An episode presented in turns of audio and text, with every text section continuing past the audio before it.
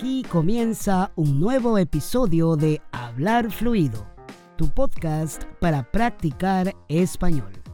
Yo soy Shanir, tu tutor personal, y voy a ayudarte a practicar español contándote historias sobre la vida cotidiana, el trabajo y la cultura latina, para que descubras cómo hablamos los hispanohablantes en nuestro día a día.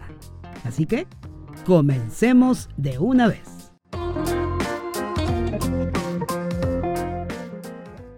Bueno, bueno, ya mismo empezamos este nuevo episodio que nos trae un relato de ficción. Sí, nos toca seguir practicando español con historias. Como ya me has escuchado hasta el cansancio, son las historias cortas las que te ayudarán a consolidar tu aprendizaje del español. Con ellas aprendes nuevo vocabulario, nuevas frases y practicas las estructuras gramaticales de una manera natural. Es una manera única de aprender la gramática sin estudiarla. Bueno, si quieres puedes estudiar gramática, pero yo creo que este método de analizar en contexto es mucho más efectivo.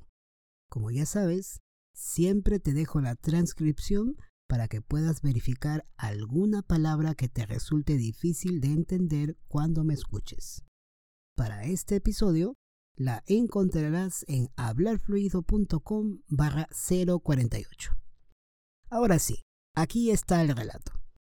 Mi supervisor me pidió que prepare una fiesta de bienvenida para el nuevo jefe, como si yo fuera el único en la oficina. Hasta ahora no entiendo por qué tengo que ser yo el que haga esa tarea. Me gustaría que el jefe me preste más atención. Sí es cierto que tengo experiencia organizando fiestas, pero es que ahora estoy tan ocupado y para complicar más las cosas, me dijo que la fiesta es para mañana.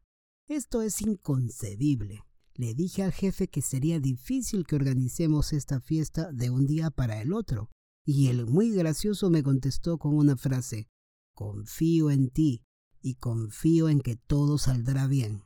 No digo que lo haya hecho con mala intención, sino que es muy distraído y no puede ver la tremenda carga laboral que tengo.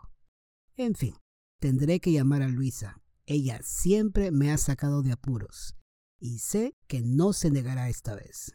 Recuerdo que cuando tuve que preparar una cena especial para mi mejor amiga, dos amigos míos se comprometieron en ayudarme, pero a última hora me fallaron. Así que ese día estaba al borde de la locura, y entonces Luisa apareció en escena. Ella fue mi salvadora.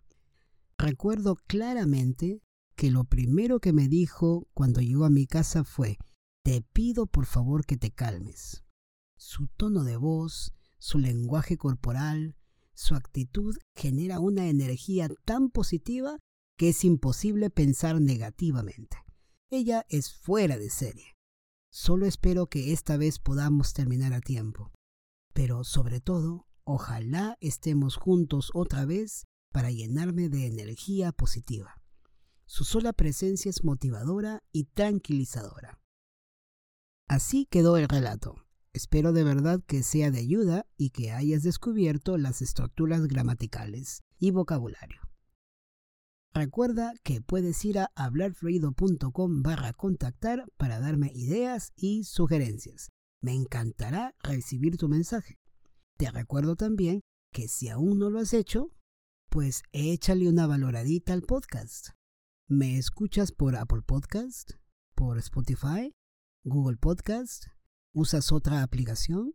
Por donde sea que me escuches, escríbeme una reseña o dame una valoración. Esto ayudará muchísimo para que hablar fluido llegue a más personas que deseen practicar el español cotidiano, el de la casa, la calle o el trabajo. El español de hablar fluido. Hasta aquí llegamos hoy. Nos escuchamos prontito. ¿Cuándo? Pues la próxima semana. Te mando un fuerte abrazo virtual y mucha energía para que encuentres la motivación para seguir aprendiendo español. Adiós.